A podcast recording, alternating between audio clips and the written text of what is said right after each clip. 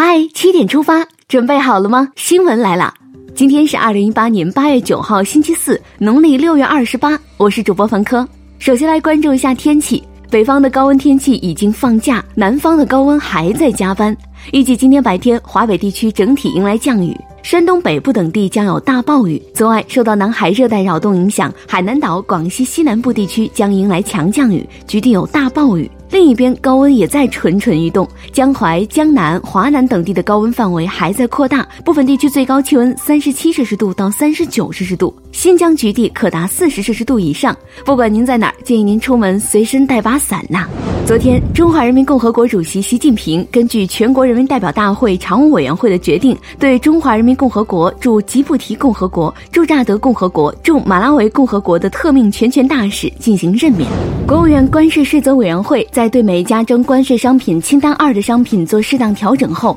决定从八月二十三号十二时起，对约一百六十亿美元的商品加征百分之二十五的关税。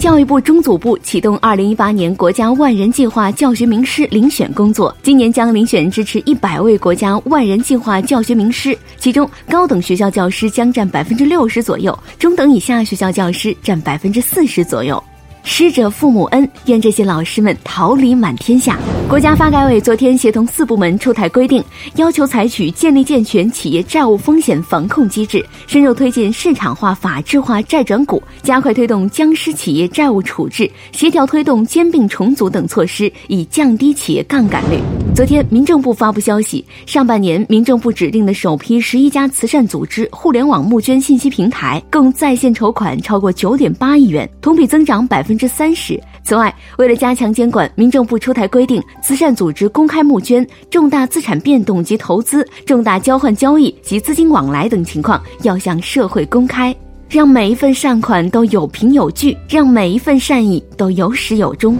昨天是北京奥运会开幕式十周年纪念日，也是我国第十个全民健身日。在庆典上，北京冬奥组委宣布，二零二二年北京冬奥会和冬残奥会吉祥物全球征集启动。此次全球征集时间为今年八月八号至十月三十一号，快来贡献一份力量吧！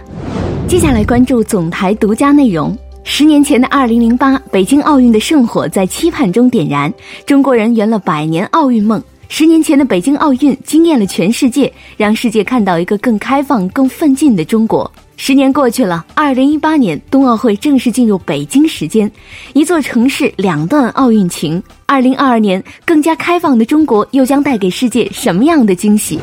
接下来关注一组资讯。中国科学院国家天文台近日宣布，国家重大科技基础设施郭守敬望远镜拉莫斯已圆满完成一期光谱巡天观测，并取得了一批高显示度的亮点成果。利用拉莫斯的数据的大样本优势，科学家精确估算了上百万颗恒星的年龄，为银河系演化研究提供了基础数据。中国在天文观测领域又向前了一步。北京市住建委和北京市规划国土委日前联合发布通知，明确废止三十四件涉及房屋登记的相关文件。在室外区域吸烟也要注意了。西安出台控烟办法，托幼机构、中小学等孕妇儿童集中的场所、室外公共区域也禁烟，违者将受到经济处罚。政策落到实处，关怀暖上心头。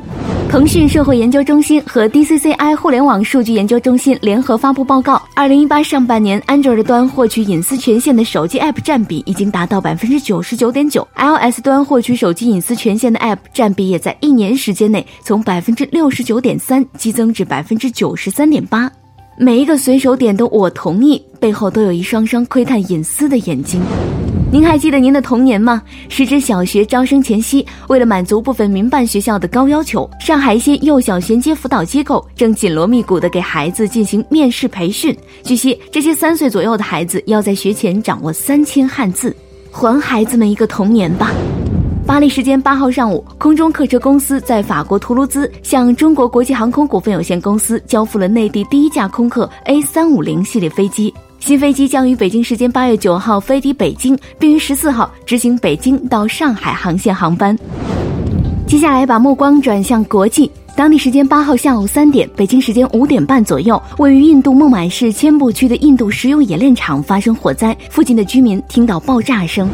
美国日前启动的贸易战引起多边不满，中国、俄罗斯、欧盟、加拿大等都对美国采取了反制措施。美国农业部消息称，受到贸易战影响，六月份美国猪肉出口额下降了百分之十二。另一方面，由于担心美国政府对进口商品加征更多关税和遭到贸易伙伴的关税报复，约五分之一的美国企业被迫重新评估、推迟或放弃现有的投资计划。在伊朗问题上，美国也不好过。美国重启对伊朗制裁，遭到了欧洲盟友的强烈反对。近日，欧盟外交与安全责任高级代表莫盖里尼在惠灵顿表示。维持与伊朗的经贸关系是伊朗核问题全面协议的主要部分，并鼓励中小型企业增加与伊朗的经贸往来。印尼龙目岛地震造成大量人员伤亡，当地医院人满为患，但由于担心余震，大多数病人不愿住在病房，而是住在室外的临时帐篷中。有医院为了说服病人搬进病房内，特别找来了建筑专家对伤员进行解释。愿受灾群众早日走出阴影。最后是今天的每日一席话。九层之台起于垒土，习近平主席在二零一八年新年贺词中引用“九层之台起于垒土”，指出要把我国发展今后三十多年的美好蓝图变成现实，必须不驰于空想，不骛于虚声，一步一个脚印，踏踏实实干好工作。九层之台起于垒土，出自老子《道德经》第六十四章，意思是九层的高台是靠每一堆泥土的积累而铸成的。比喻要做成大事，一定要脚踏实地，从基础做起。好了，七点出发就到这里，咱们明天见。